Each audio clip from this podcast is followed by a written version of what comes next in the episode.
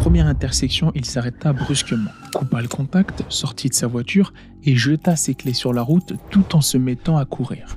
Situation complètement folle. C'est alors que sur le chemin, en pleine course, il sentit une sensation très désagréable au niveau de la poitrine. Plus précisément, le cœur, qui battait très fort, comme s'il faisait une crise cardiaque. Respirer devenait de plus en plus difficile. Sa vision s'assombrit. Nothing I've ever done in life has made me happy. Not even one thing. Nothing. Nothing. I just, I must be looking for a feeling that's not there. À quel moment peut-on définir un homme comme étant fort? Au cours des siècles, la force de l'homme s'est manifestée sous bien des aspects, que cela soit par son courage, son engagement politique ou encore sa puissance physique. Certains ont même parfois eu le privilège de pouvoir côtoyer des hommes cumulant toutes les caractéristiques que je viens de citer. Des figures historiques telles que Muhammad Ali qui n'auraient probablement pas eu le même impact sur l'humanité sans la création de l'ancêtre de la boxe, le pugilat sport faisant exclusivement intervenir les points dont on retrouvera des représentations pouvant remonter jusqu'à la civilisation sumérienne du 3e millénaire avant Jésus-Christ et qui représente, selon moi, l'une des formes de compétition les plus pures qu'il puisse exister. Mais si le ring fut le spectacle d'une férocité encore inégalée à ce jour, l'histoire du Noblin nous a démontré à maintes reprises que dans ce sport, ce ne sont pas forcément les brutes féroces qui gagnent, mais bien souvent les fins stratèges, et que les blessures les plus dévastatrices pour un athlète ne sont pas forcément physiques, mais bien souvent mentales. Une année boxe 2023 qui aura tenu jusqu'à présent toutes ses promesses. Nous en avons pour preuve le statut de numéro 1 toutes catégories confondues qui ne fit que changer de main suite au récent combat d'élite proposé par le Noblard. Ce qui témoigne encore une fois d'une chose, aujourd'hui plus que jamais, les meilleurs affrontent les meilleurs. À une époque où, paradoxalement, cette même catégorie reine qui a permis de conserver une certaine lumière durant les heures les plus sombres de la boxe est aujourd'hui la catégorie qui se retrouve dans l'ombre. Et dont les prospects, tous plus forts les uns que les autres, sont pratiquement méconnus du grand public. Un phénomène de stagnation contrasté par les récentes performances époustouflante de Terence Crawford et Naoya Inoue qui laissent derrière eux Alexander Usyk, champion unifié de la catégorie reine et seul boxeur du top 3 pound for pound n'ayant toujours pas eu l'occasion de prouver au monde qu'il mérite cette place de numéro 1. Et ce, malgré une victoire dans la controverse, faisant suite à un combat dans lequel sa supériorité pugilistique n'est pas à remettre en cause. Situation assez fascinante, voire frustrante lorsque l'on observe la configuration actuelle de la catégorie des lourds, similaire à celle de la catégorie des welter juste avant le combat opposant Spence à Crawford, dans laquelle la totalité des ceintures majeures ne sont possédées que par deux individus, Alexander Usyk et Tyson Fury, laissant signifier qu'un seul combat entre ces deux mastodons permettrait de déterminer qui est le champion incontesté des poids lourds. Malheureusement, après de multiples tentatives de négociation échouées, les deux parties ne sont pas parvenues à trouver un accord. Et comme le dit l'adage, le malheur des uns fait le bonheur des autres. Une phrase qui n'a jamais été aussi vraie qu'aujourd'hui. Dans la vie, il y a deux types d'hommes, ceux qui évitent le danger et ceux qui foncent droit dedans. Mais encore faut-il se mettre d'accord sur ce qu'est une situation dangereuse. Là où un citoyen lambda va considérer qu'être enfermé dans une cage face à un individu surentraîné pour vous faire du mal peut s'avérer périlleux, un homme qui a fui la guerre, la misère et fut témoin d'atrocités liées au trafic d'humains peut trouver ce genre de situation anodine. En tant que citoyen lambda, je trouve que s'aventurer dans un combat de boxe face à Tyson Fury relève du suicide. Mais qui suis-je comparé à Francis Ngannou? Cet homme, originaire de Batié, au Cameroun, qui, sur conseil de l'un de ses pères, a décidé d'abandonner une potentielle carrière en boxe anglaise pour se lancer dans le MMA. Discipline dans laquelle le Camerounais aura réussi en seulement quelques années à se hisser au sommet. Un sport en pleine croissance dans lequel il est possible en seulement deux combats de passer de livreur Uber à champion de l'UFC, mais qui à terme ne fut pas financièrement satisfaisant pour l'homme le plus dangereux du monde. Ce dernier ayant enfin réussi à signer et sécuriser le combat qui lui fera gagner plus d'argent en 10 rounds dans un ring que durant toute sa carrière dans un octogone. Le tout face à une légende vivante aux multiples facettes nommée Tyson Fury. Bienvenue dans l'épisode 8 des Stories du GOAT.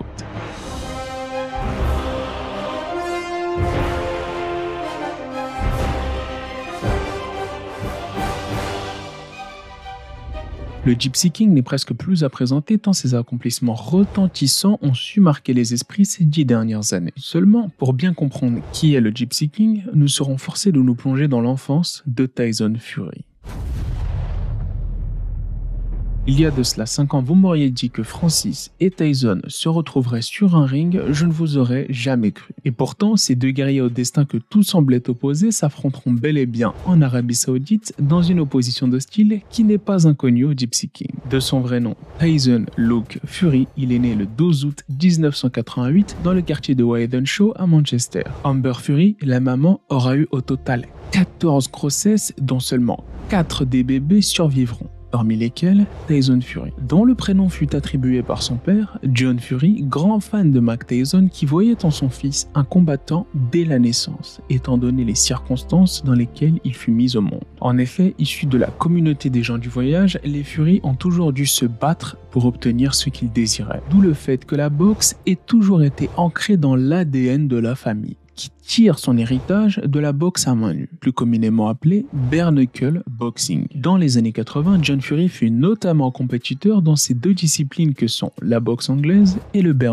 ce qui inspira grandement le jeune Tyson à vouloir faire de même, malgré les refus répétés de son père qui ne voyait pas son fils faire carrière dans un sport si brutal et exigeant. D'ailleurs, John Fury qualifiait souvent Tyson d'enfant grassouillet et ne lui a jamais appris les fondamentaux de la boxe dans son enfance car il ne le voyait pas du tout aller loin dans ce sport. Ce qui est d'autant plus amusant quand on sait que c'est lui qui l'a nommé Tyson, malgré son interdiction de pratiquer le noblard, histoire de bien lui rappeler qu'il avait le nom d'un des plus grands punchers de l'histoire. Ce prénom qui pesa bien évidemment dans la balance du principal concerné qui n'hésita pas à arrêter l'école à l'âge de 11 ans pour se consacrer à cette passion même sans l'aval de son père. À noter que dans la tradition des gens du voyage, il est tout à fait normal de déscolariser ses enfants très tôt afin de poursuivre leur éducation tout en maintenant un mode de vie nomade. À la plus grande surprise de ses parents, Tyson s'est avéré être remarquablement talentueux sur le ring, ce qui lui valut de représenter deux nations dans les rangs amateurs, celle de ses parents,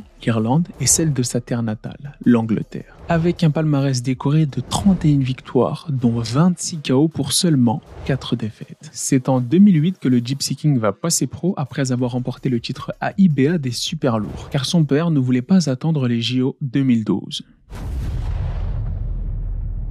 C'est durant cette carrière notamment que nous avons pu observer l'émergence de ce que Tyson va décrire comme étant deux personnalités bien distinctes. Tyson Fury, l'homme vulnérable qui possède ses vices et ses faiblesses et peine parfois à trouver la discipline de s'entraîner. Et de l'autre côté, le Gypsy King, conquérant, sans faiblesse et tout simplement Cette dualité décrite par Tyson Fury est parfaitement observable, notamment durant son premier affrontement face à Vladimir Klitschko, qui était le grand favori à l'époque. En effet, battre Vladimir Klitschko était devenu une obsession grandissante chez le jeune Tyson, qui n'avait alors que 14 ans lorsqu'il fut témoin du premier sacre de la légende ukrainienne. Rendez-vous compte, une obsession qui atteindra son paroxysme en 2015. Des conférences de presse dans lesquelles on pouvait observer un Tyson Fury hors de contrôle, en contraste avec le guerrier de sang-froid qu'il incarnait sur le ring. Une dualité source de souffrance qui se traduisait de manière effrayante sur la santé mentale de Tyson, qui a récemment confessé avoir entendu pendant plusieurs années des voix dans sa tête qui l'empêchaient de s'endormir la nuit, à tel point qu'il devait se chaque soir pour pouvoir trouver le sommeil en paix. On ne parle pas là de chuchotement, mais de cris et de paroles claires comme de l'eau de roche. Et le déclenchement, du moins l'amplification de ces épisodes mystiques fut sa victoire face à Vladimir Klitschko qui marqua l'apothéose d'une carrière à seulement 27 ans. Il venait de détrôner un homme qui n'avait pas perdu depuis 11 ans. Il avait la célébrité, l'argent, la famille et avait accompli tout ce dont il rêvait. C'est alors que pour la première fois de sa carrière, il expérimenta une baisse radicale de motivation. Il ne trouvait plus l'utilité de s'entraîner et plus grave encore, les jours ayant succédé sa victoire, il ne trouvait plus l'utilité de vivre. En avouant avoir ressenti le désir accru de mettre fin à ses jours, toute la semaine qui a suivi sa consécration en tant que champion unifié des poids lourds. Le point de non-retour a failli être atteint le jour où il était à bord de sa voiture de sport, en direction d'un pont, tout en contemplant dangereusement l'idée de mettre fin à ses jours. Il accéléra, tout droit, plus de 100 km/h, tout en prononçant ces mots. On y est, je vais mettre fin à mes jours. Et à ce moment précis, il entendit nettement la même voix qui le tourmentait dans son sommeil lui dire Garde-toi. Ne voulant pas être vu comme un lâche abandonnant sa femme et ses enfants en choisissant la voie du suicide, il écouta cette voix. Et c'est suite à cet épisode effrayant qu'il prit conscience qu'il ne pouvait plus faire face à ses démons seul. Son père et son frère emménagèrent donc chez Tyson par peur qu'il se fasse du mal. Une situation qui malheureusement le suivra tout au long de sa carrière où il avisera ses proches et sa famille de prendre ses distances avec lui après chacune de ses victoires sur le ring. Dans sa dépression et ses envies suicidaires sont accrues à ce moment précis. Il trouvera donc le moyen de réduire ses pensées sombres en reprenant de suite l'entraînement après chaque gros combat. Cela dans l'objectif d'adoucir la transition de l'état de Gypsy King à celui de simple Tyson Fury. Mais malheureusement, durant cette période, il sera confronté à un autre très gros problème.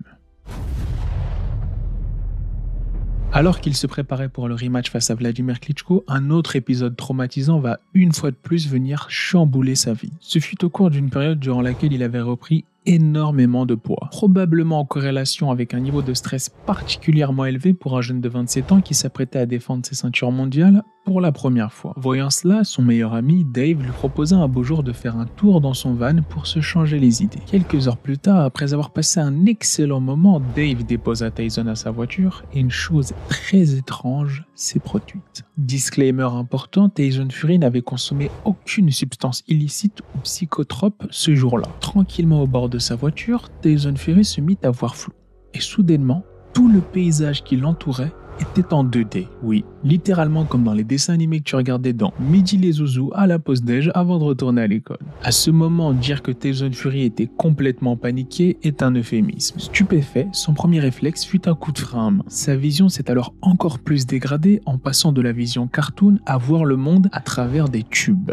La voiture n'étant pas complètement arrêtée, il braqua brutalement sur sa gauche pour se garer. Oui, sur la gauche, on est en Angleterre, faut pas oublier que le sens de la route est inversé. Seulement, problème, il se heurta violemment à une bordure surélevée. Impossible de se garer ici, il doit le faire plus loin. À la première intersection, il s'arrêta brusquement, coupa le contact, sortit de sa voiture et jeta ses clés sur la route tout en se mettant à courir. Situation complètement folle. Après avoir parcouru quelques mètres, il réalisa ce qu'il venait de faire. Jeter ses clés en plein milieu de la route avec sa voiture ouverte. Il fit donc naturellement demi-tour en sprintant pour récupérer ses clés. C'est alors que sur le chemin, en pleine course, il sentit une sensation très désagréable au niveau de la poitrine. Plus précisément, le cœur, qui battait très fort, comme s'il faisait une crise cardiaque. Respirer devenait de plus en plus difficile. Sa vision s'assombrit. À cet instant précis, Tyson se mit à prier étant persuadé que son heure était. Plus aucun retour en arrière possible, c'est la fin, se disait-il. Dans cette situation de mort imminente, la seule pensée qui traversa son esprit ne fut pas le défilement de sa vie, mais la simple image de ses enfants, qu'il ne voulait pas laisser livrer à eux-mêmes dans ce monde de requins. Et soudain, silence total.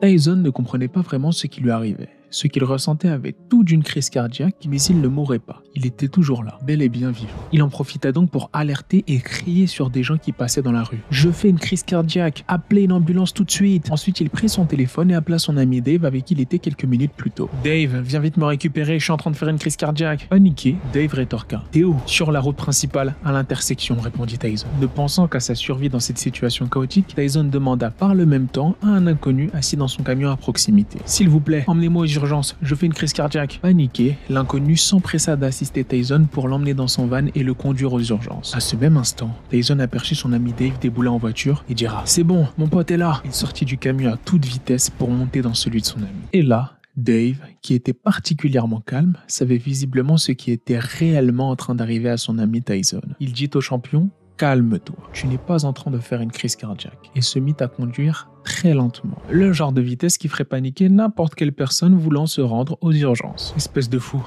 pourquoi est-ce que tu conduis lentement alors que je suis en train de faire une crise cardiaque? Emmène-moi à l'hôpital lança Tyson, désespéré. Tu n'es pas en train de faire une crise cardiaque, tu es en train de faire une crise d'anxiété répondit son ami calmement. Je vais juste te mettre KO si tu continues à conduire comme ça, rétorqua Tyson. Tu n'as pas besoin d'hôpital, tu as besoin d'une marche, continua Dave. À ce moment précis, le visage de Tyson se ferma.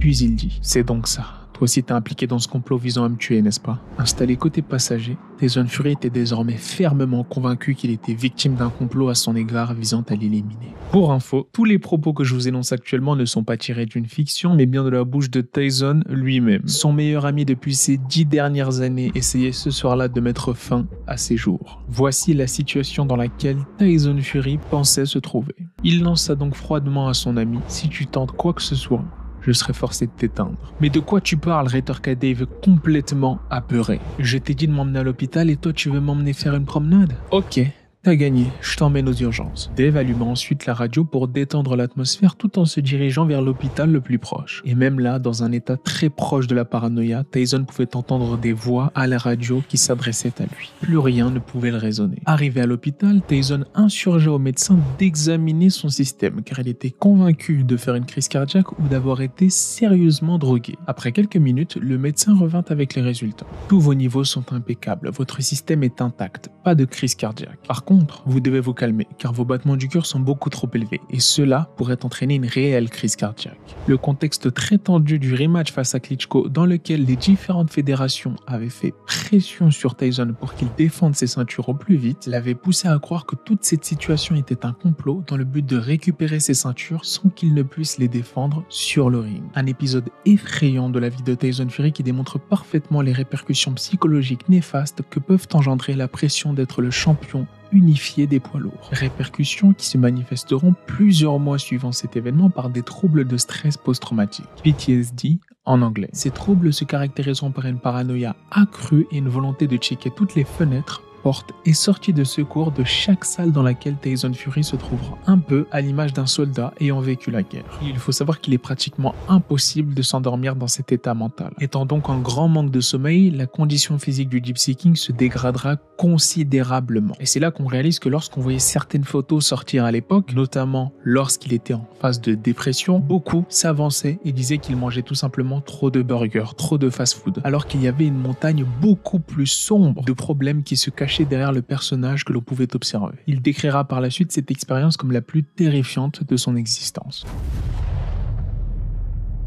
À la suite de cela, les Furies ont fait appel à l'une des meilleures psychologues du pays. Après deux heures d'entretien approfondi avec le champion du monde, elle en ressortit un dossier presque aussi épais qu'un dictionnaire. La psychologue demanda ensuite à s'entretenir seule à seule avec John Fury, le père de Tyson, à qui elle révéla que le risque de suicide chez son fils était très élevé, en ajoutant que s'il n'avait pas foi en Dieu, il y a bien longtemps qu'il aurait mis fin à ses jours. Quelques semaines plus tard, le diagnostic final tomba. Troubles bipolaires, paranoïa, anxiété entre autres, et j'en passe. Étant jugé inapte à combattre dans cet état, sa licence de boxe fut officiellement suspendue. Le moyen pour Tyson Fury de enfin respirer, pourrait-on se dire. Seulement, après plusieurs voyages au quotidien paisibles accompagné de sa femme, de ses enfants, à boire de la bière dans les pubs sans avoir à se soucier de son poids, il ne fallut que deux mois à Tyson Fury pour réaliser que sa place n'était pas avec les gens lambda, mais bel et bien sur un ring à boxer les meilleurs du monde. Malgré sa condition physique exécrable, il était épris de ce que l'on peut appeler un sens de la mission. Il fut tellement concentré sur son objectif de redevenir champion du monde un jour que ses troubles mentaux en étaient devenus secondaires. Il les avait temporairement surmontés et explique cela par la magnifique métaphore du fusil de chasse. Si vous avez une cible en vue, aussi lointaine soit-elle, et que tous les jours vous tirez dans sa direction, malgré une multitude d'échecs, vous finirez un beau jour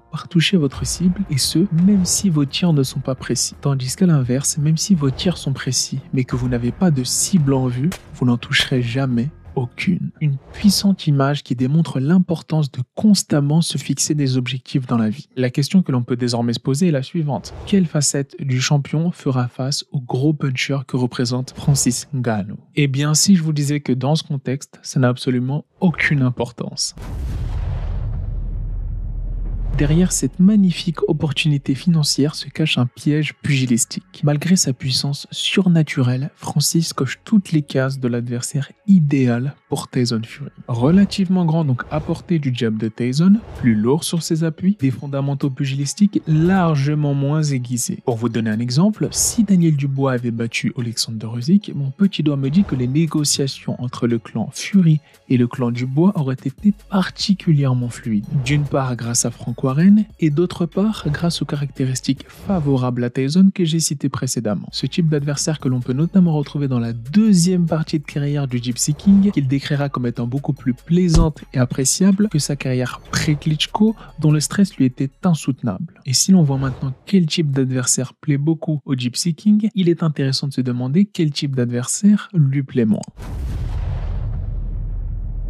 Tyson Fury aime souvent dire que son combat le plus difficile fut celui face à Steve Cunningham, le double champion du monde des lourds légers, la catégorie juste en dessous de celle des lourds. En effet, pour son premier combat dans la catégorie reine, le travail en contre et le centre de gravité bas de Cunningham lui ont permis de toucher à plusieurs reprises le Gypsy King, et même de brutalement l'envoyer au tapis lors du deuxième round. Malgré le fait que Tyson Fury soit tout de même parvenu à stopper par TKO au septième round Steve Cunningham, nous n'avons pas vu le Gypsy King affronter de depuis lors, un adversaire avec une mobilité, une vitesse et un morphotype similaires à celui de Cunningham. D'où la frustration d'une grande partie de la communauté boxe internationale qui commence à se faire ressentir, notamment en Angleterre, terre natale du Gypsy King, dont beaucoup suggèrent que le style de l'ancien champion incontesté des lourds légers et actuel champion unifié des lourds, Alexander Usyk, causerait énormément de soucis au Gypsy King. Combat dont la demande n'a fait qu'augmenter suite à la dernière prestation d'Alexander Usyk qui a fait ressortir un certain pattern, une récurrence laissant suggérer une vulnérabilité au corps que Tyson pourrait possiblement